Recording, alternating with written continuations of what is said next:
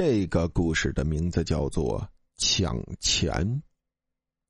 今天与多年不见的朋友们聚会，宁色鬼老张非常高兴，就有点喝多了。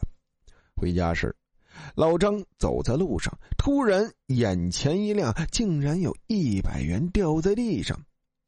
不捡白不捡，老张想也没想就冲上去捡，结果那张钱就像生了根儿似的，只有一小角被老张扯了起来，其余的像粘在地上一样。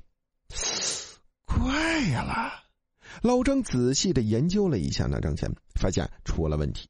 那张钱不是被粘在地上，而是像被人踩在了地上。老张一用劲儿，就把钱拿了起来。老张闭着眼睛，手里死死的抓着那一百元。他非常明显的感觉到背后有人追他，回头看却什么也没有。不会撞鬼了吧？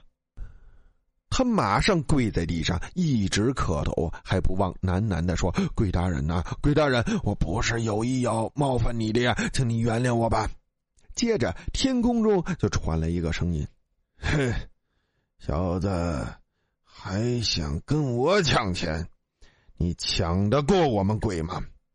不自量力，把钱交出来，不然就天天吓唬你，然后杀了你。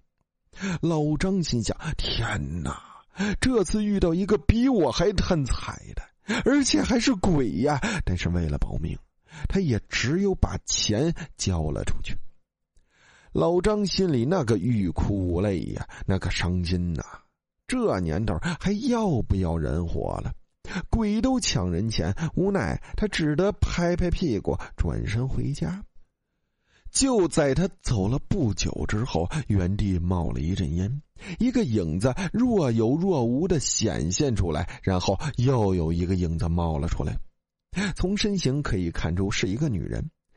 怎么样，老公？钱抢回来了吗？那个女人挽着男人的手问。男人懊恼的摇了下头说：“抢回来了。”女人问道：“抢回来了还这么沮丧啊？你还说你也不看一下，就说有钱叫我捡。你有没有看到是什么钱呢？人民币呀，人民币不是冥币。